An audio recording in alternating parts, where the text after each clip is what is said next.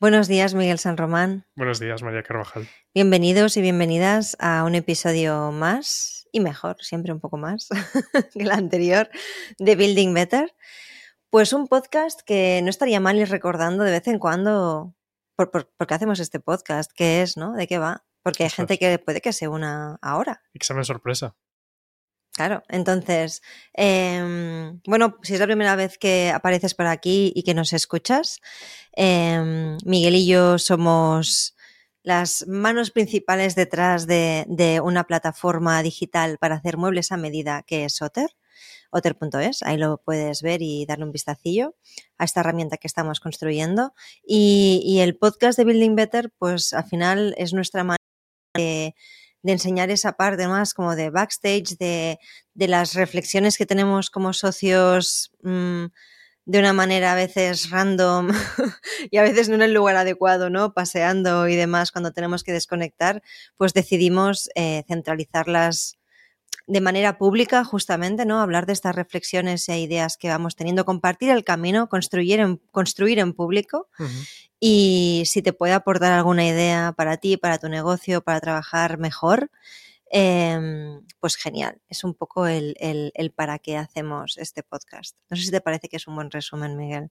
¿O añadirías alguna cosa más? Perfecto. No, es eso. Es que al final, bueno, son episodios totalmente improvisados, por decirlo así, en plan que no está guionizado, no venimos a hacer una masterclass de nada, sino que lo que tú compartes, ¿no? El, el estar compartiendo justamente los, los temas que nos ocupan cada semana. Sirve un poco como casi como diario de, de bitácora, ¿no? De, Totalmente. De cómo, pues mira, este es el episodio 59, ¿no? Uh -huh. Pues 59 semanas del desarrollo de un negocio. Ya ves, ya ves, con todas las fases que conlleva, sobre todo cuando, en nuestro caso, aunque llevamos unos años, eh, pues hasta el año pasado no teníamos financiación, cosa que nos hizo en ¿no? este, palabra que se utiliza muchas veces en el lenguaje startupero, ¿no? De bootstrap, ¿no? Ha sido todo un proceso autofinanciado hasta el año pasado. Y a un ritmo muy artesanal, muy acorde a la plataforma que estamos construyendo, o al menos para el sector, ¿no? O al servicio de que está nuestra plataforma, que es la artesanía, pues pienso que, que, hemos sido bastante coherentes, aunque eso nos ha ido a la contra, entre comillas, porque ha sido un proceso más lento en algunos momentos de lo que quisiéramos y ahora pues estamos dándole un poco ahí de gas al asunto eh, siempre manteniendo pues esta filosofía ¿no? de, la artesanía digital, ¿no? que hay algún episodio también, episodios pasados que justamente hablábamos de, de, este concepto. Y hoy realmente va bastante de artesanía digital, lo que nos apetece compartir, porque pues como decía Miguel, ¿no? Eh, al final compartimos también las cosas que, no solamente las moviditas los marroncillos, ¿no? Que, que, van apareciendo y que nos llevan a reflexionar y hacer aquí terapia de empresa públicamente. que a mí muchas de las reflexiones que hemos hecho, Miguel, me han sentado muy bien porque me ha ayudado a poner orden también a mis propias ideas y a seguir para adelante, pues mejor, ¿sabes? Y uh -huh. um, hoy es más bien eh, el compartir el hacer, uh -huh. ¿no? De qué hemos lanzado. Hace varios episodios atrás, el 54, justamente trataba, bueno, y lo, lo, titulamos así, ¿no? Como la funcionalidad más importante, algo así sí. dijimos, ¿verdad? Sí. Y bueno, hoy por fin, cinco semanas después, creo. Más de lo que pensábamos en ese momento, ¿eh? porque creo que en el 54 era la semana que viene lanzamos, ¿sabes? Ya han pasado cinco semanas. Siempre pasan cositas. Siempre pasan cositas. Y bueno, finalmente hemos lanzado esta funcionalidad este fin de semana.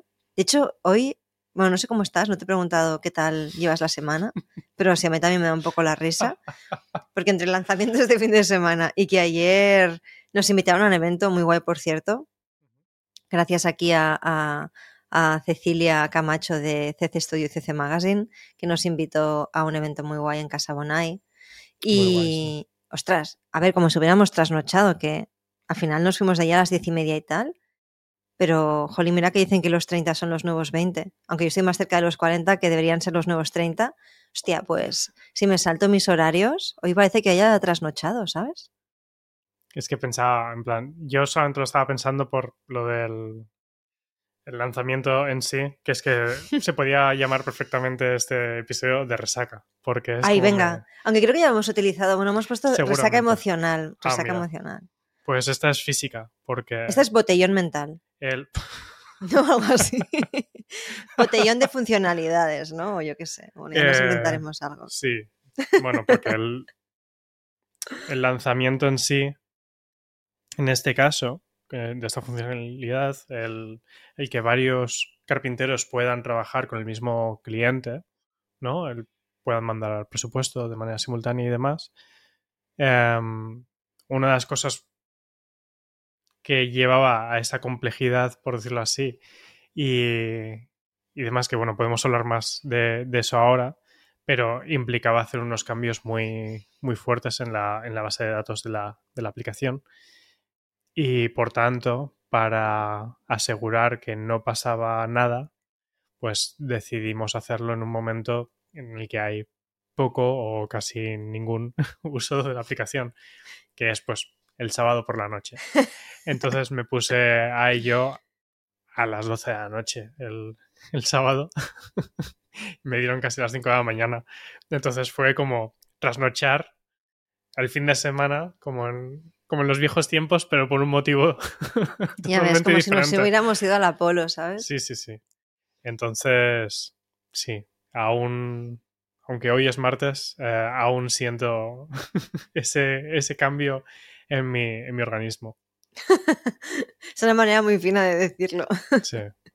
Ostras, pero fíjate que yo, yo no estuve trasnochando esta vez. A veces, a veces, ostras, no poderte acompañar en esta parte de picar tecla, ¿no? A nivel de código, me encantaría, ¿sabes? Porque, porque claro, es una parte que no, no te puedo, no te puedo ayudar ahí, ¿no? Se te daría bien.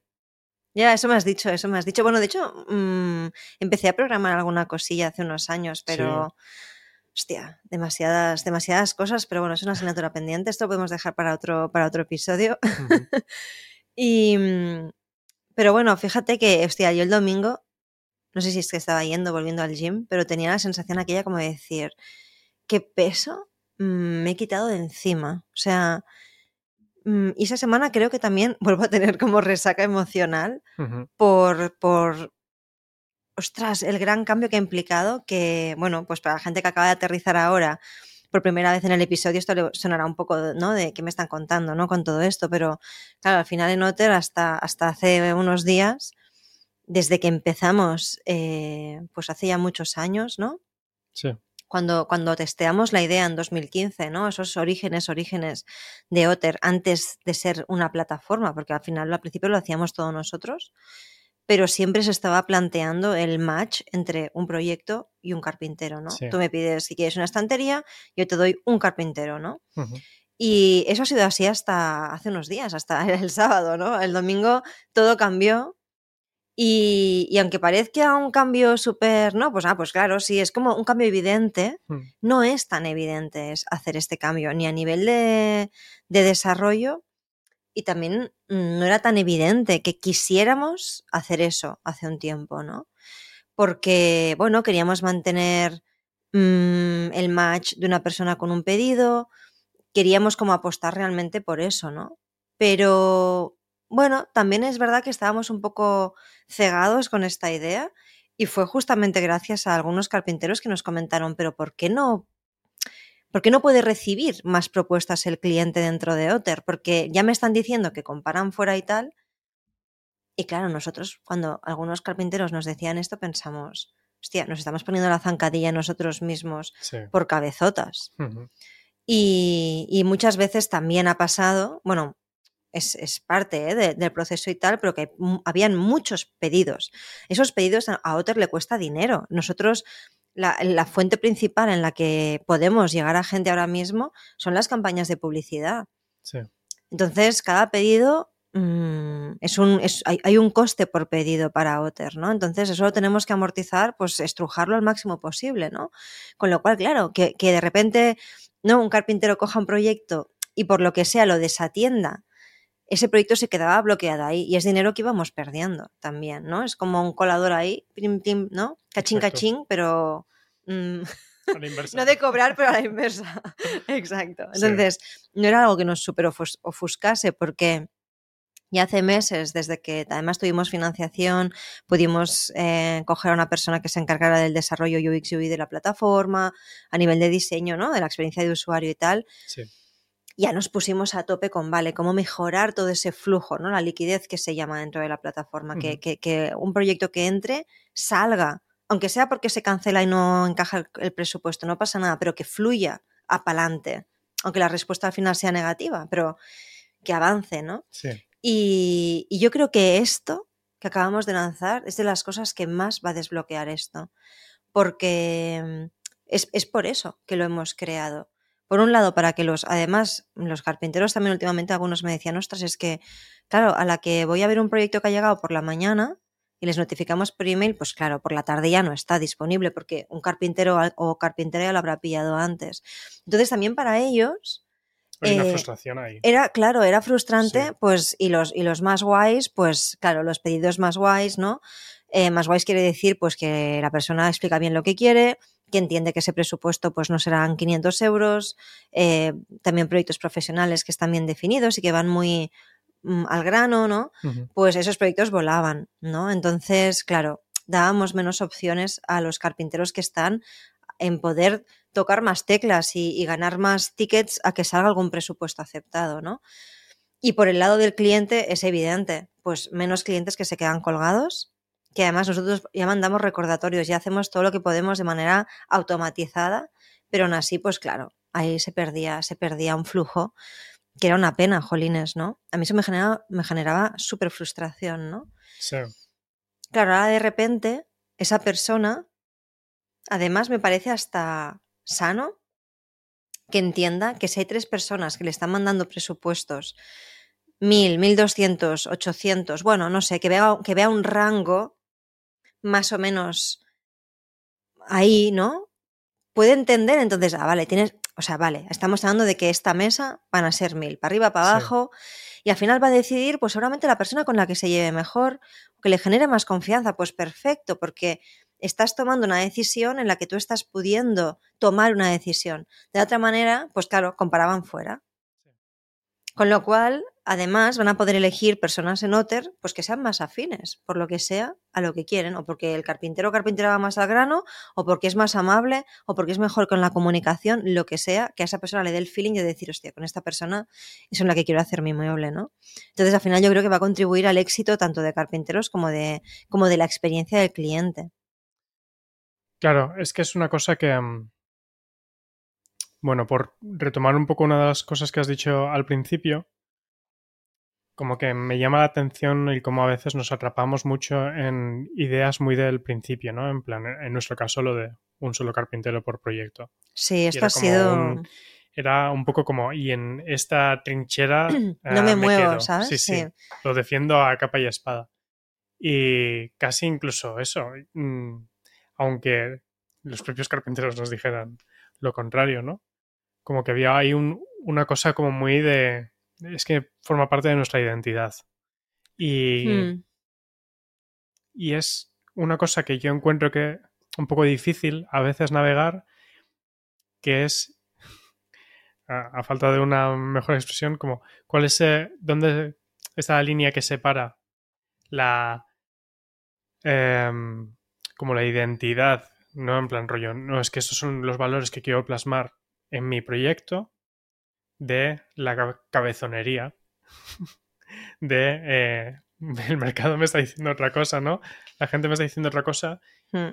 pero como que hasta que no me he dado suficientes tortas, no salgo un poco de, esa, Sí, de ese discurso. sí. Y, y sí, porque luego lo, lo miras y lo analizas realmente y dices, es que, pues hacer una cosa así no va a la contra del el resto de la visión que tenemos. Para nada. Para nada, ¿no? Y Hmm. incluso dices, bueno, pues lo... em, como que lo hab- habríamos hecho de partida ahora igual de una manera diferente, ¿no? Y esos son yo creo los aprendizajes interesantes. Pero luego está también el otro lado, yo creo que es el que lo comentábamos yo creo en, Estaba mirando, creo que en el episodio 55 y demás, de hecho el de la resaca emocional, eh, con el tema de las expectativas y demás, que está tanto la parte del el miedo a lanzar algo así, que puede ser muy disruptivo, pero también de las expectativas de esto lo va a cambiar todo, ¿no? Y no quieres ni creerte ni lo uno ni lo otro, ¿no? Y cómo, cómo mm, te puedes mantener un poco mm, estoico aún con este momento de, como tú dices, que es totalmente la sensación que tengo yo ahora de me he quitado un peso de encima, ¿no? Lo he lanzado, no, ha pasado, no ha explotado nada, no, ha pasado nada ah, negativo y, a la vez estar como súper curioso y súper encima de qué tal está funcionando esto. A mí hay una cosa que me da un poco de vértigo y es pensar si esto tendríamos que, que haberlo visto, no sé, hace tres años, por ejemplo, ¿sabes? Y ahí yo creo que cuando pasan estas cosas y lo ves con distancia, no es un tema de fustigarse, pero como que creo que hay que hacer un ejercicio, lo podemos comentar aquí, lo podemos comentar aparte, pero te lo comparto porque, porque pienso que yo soy bastante responsable de esa cabezonería en este punto en concreto, porque de alguna manera yo sentía a nivel estratégico pero creo que hay una gran parte aquí también emocional por mi vínculo pues, eh, pues con el proyecto y con la idea en su origen y tal, que aquí a veces me he ido la contra, creo que en este caso también ha pasado, y es el hecho de, de que para mí era parte como de la propuesta de valor para los carpinteros, era esa parte como muy curada, ¿no? De te asignamos un proyecto y lo tienes solo tú. Yo pensaba que eso hacía que, el, que un carpintero o un profesional, ¿no? Que asume un proyecto, pues como que era un gesto también de, de, respeto hacia, hacia, su trabajo, ¿no? y para mí eso era, pero determinante, porque no, lo, no es así en otras plataformas, ¿no? Y para mí eso era como una bandera, ¿no? De decir esto por delante de todo, a, pesar de otras cosas, ¿eh? Fíjate, es que... Y, y bueno, y sí que había personas que, claro, lo valoraban mucho, pero lamentablemente también yo creo que, o sea, lo, que creo que me, digo a mí misma también para justificar la toma de decisiones durante el desarrollo del producto estos tres últimos años principalmente, es que hace hasta que Laura el verano pasado no entró a trabajar con nosotros, o en agosto, es que no hace tanto de esto, es que no hablamos, no hace ni medio año de que realmente estamos construyendo Otter como una aplicación, aunque no sea una app directamente ahora, pero viéndola realmente como un producto sólido, con una experiencia muy medida y, muy pautada como está ahora. Claro, antes de que entrara Laura, yo no sé si nosotros éramos capaces de como de mapear esto que hemos hecho ahora y diseñarlo, por ejemplo, ¿no? No lo sé, no lo sé.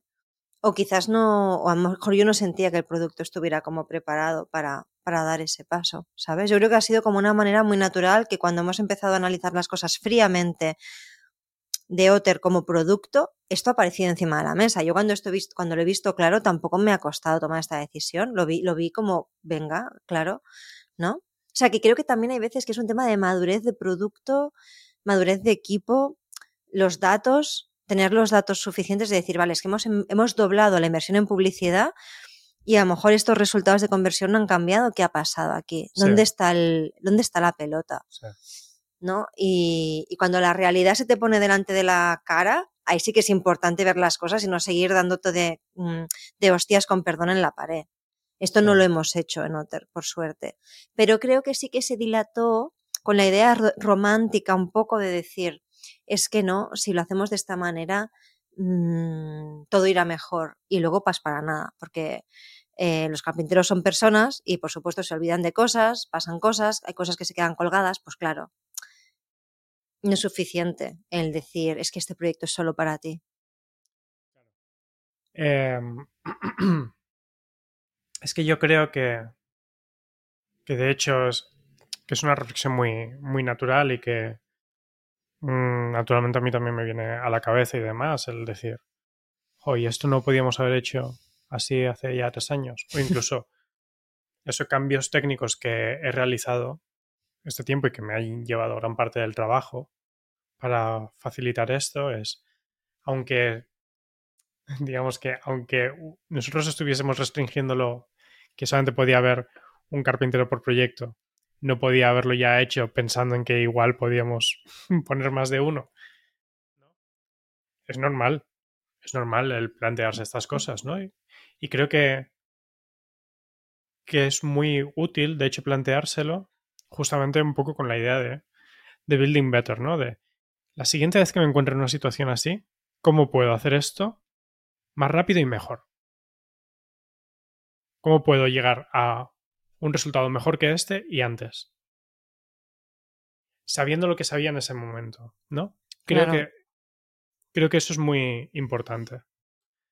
Porque eso es lo que me prepara a mí o lo que me indica el cómo puedo realmente como amalgamar aprendizajes y estar mejorando en las cosas que estoy haciendo. Sin caer en la trampa de entrar en el juicio de por qué no lo hice hace tres años. Sí, no fustigarse.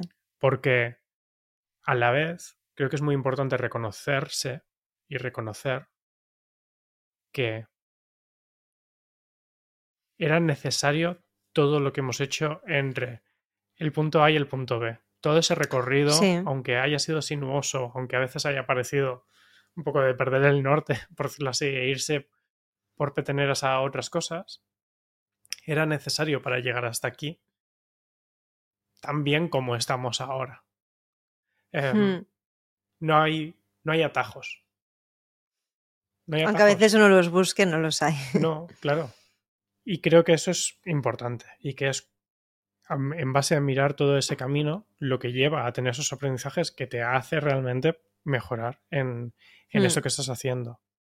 Creo que, por ejemplo, en, en nuestro caso, si lo, de hecho, si lo miras atrás, los lanzamientos que hemos estado realizando, así como los grandes hitos que hemos realizado en los últimos 12 meses, han tenido que ver con facilitar que llegara a este punto Sí. aunque no estuviésemos activamente trabajando en esto, el permitir que se hicieran llamadas de, de teléfono. Quita una parte de gestión y de decir qué pasa si no estoy gestionando esto. Bueno, aquí has dado un punto muy importante, ¿eh? Sigue, sigue. Sí, sí, no, no es que no te voy a interrumpir, pero esto es muy clave. Es que antes no podríamos haber gestionado este flujo de conversaciones, porque había cosas que se gestionaban manualmente hasta hace meses. Claro. Luego la asignación automática. Sí, funcionaba solamente para uno. Pero es que si no funcionaba para uno, ¿cómo lo voy a hacer para cinco?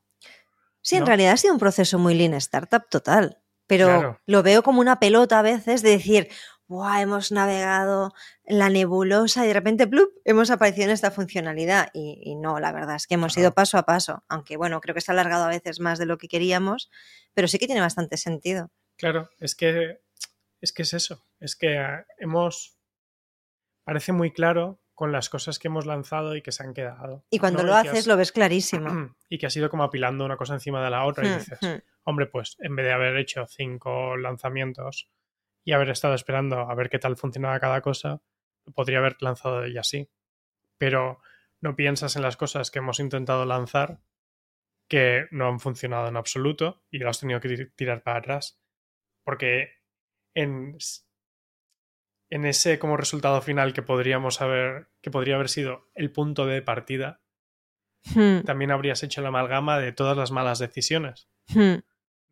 No solamente se seleccionan las buenas, eh, en cierto Hmm. momento permitíamos a través de la landing que los clientes eligieran al carpintero. Ya ves, pero hace muchos años. ¿eh? Sí, claro, pero aquello fracasó estrepitosamente. ¿no? Vimos que no estaba, no mejoraba nada, si acaso empeoraba los resultados. Y fue un currazo eso, ¿eh? Sí, en su día, en su día lo ves. fue. En su día lo fue.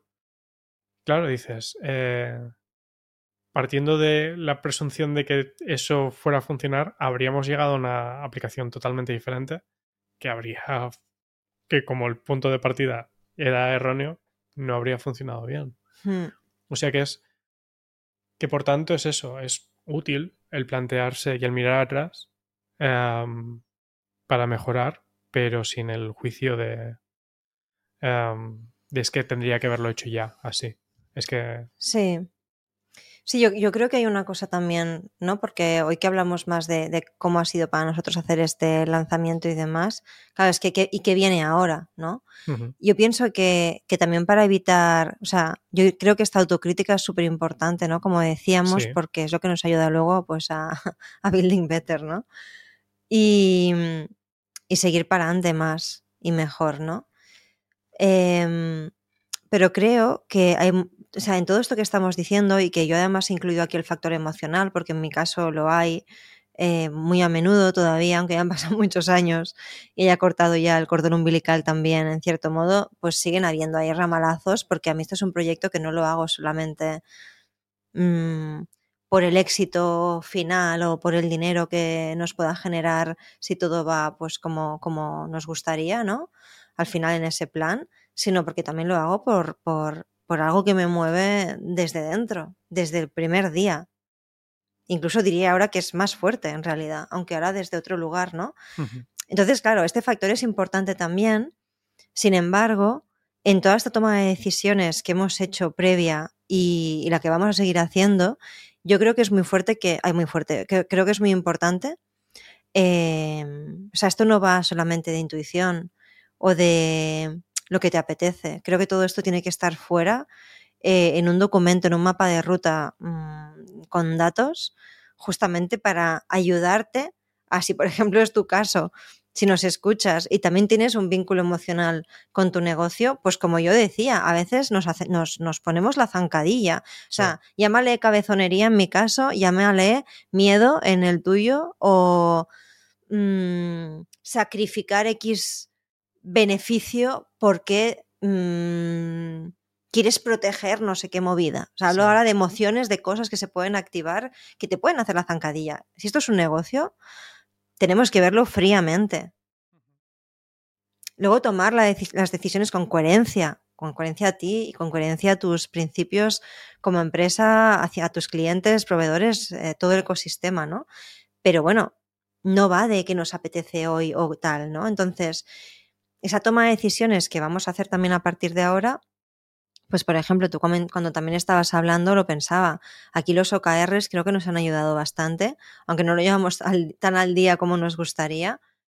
Mm, ¿No? O sea, que esto es una cosa que, que pero, pero, lo vamos haciendo y quizás en el último año y medio lo hemos tenido como muy presente encima sí, de la mesa sí. y esto ha sido muy clave ¿eh? para decir, eh, este porcentaje no mejora y tiene que, o sea, hay que hacer lo que sea. Sí yo creo que esto pone mucho las pilas. O podemos hablar en otro episodio sobre el tema OKRs. Yo creo que lo hemos mencionado alguna, sí. en algún momento. Os puedo recomendar aquí, si nos escuchas, donde tengo el libro, John Doer, Mide lo que importa. Recomiendo muchísimo el, el, curso de Ángel Medinilla, justamente, sí. eh, justamente sobre, sobre este tema. Yo lo hice y es lo que me ayudó un poco a, a plantear cómo llevarlo en el caso de Otter y, y, continuar un poco a partir de ahí, ¿no? El, el, cómo lo hacemos nosotros.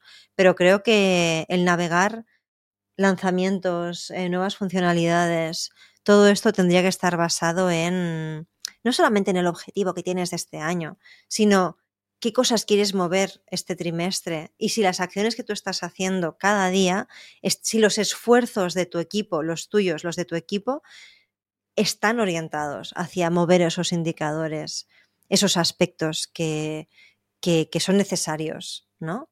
Trimestre por trimestre, o a trimestre, o dos meses, o lo que sea que tiene sentido en cada caso, ¿no? Medio año, depende. Pero, pero eso te ayuda a poner foco ahí. Sí. Yo creo que le hemos metido tanta caña al producto y a los aspectos que estamos diciendo por eso. Sí. O sea Totalmente. que al final yo creo que la clave, ¿no? Un poco, o si, o si nos podemos no como sintetizar, ¿no? Si podemos sintetizar un poco para mí, yo creo, la conclusión de, de, mm, de cuándo es un buen o mal lanzamiento, ¿no? Por un lado, para mí sería si responde, ¿no? Y, y, si realmente hemos ejecutado basándonos en un foco preestablecido, no porque me lo saco de la manga ahora, que me ilumino. Exacto, sí. Y ver luego si ese indicador mejora, ¿no? Como en nuestro caso. ¿Se aprueban más presupuestos después de lanzar esto? Espero que sí. Eso es lo que yo quiero saber. Sí. Luego hay muchas cosas por arreglar. Hay que arreglar ahora varias moviditas que tenemos una lista. Pues después de un lanzamiento a veces se rompen cosas, pasan cosas, te olvidas de al- modificar no sé qué copy de un email. Vale, eso no es un problema. El indicador ese es lo determinante ahora mismo. Sí, Y a partir Sí. de ahí seguiremos iterando la solución si es necesario, Claro. ¿no? claro, claro. Y, y desde ahí, ¿no? Los cambios desde ahí, yo creo. Es muy clave exactamente el decir, vale, ¿cómo vamos a medir el éxito de esto? ¿No? Incluso antes de empezar, Claro, ni claro. siquiera diseñar. Es que es para es. esto. Claro. Y justamente lo que tú dices, ese foco en, en OKRs ha sido fundamental para, para Hmm. priorizar y decir, bueno, esto en concreto que podía acompañar a esa funcionalidad no va a impactar directamente este OKR, ahora mismo no lo hacemos. Exacto, exacto. Y Sí. ayuda a poner orden. Sí, O sea que, bueno, este es nuestro update esta semana, que no es poco. ¿no? Sueño, resaca, eh, menos Café. peso en la mochila, café, eh, mucho viento en Barcelona. Hacía mucho que no hacía la, Hombre, la- no la previsión, el update del tiempo. Así que, bueno, así estamos.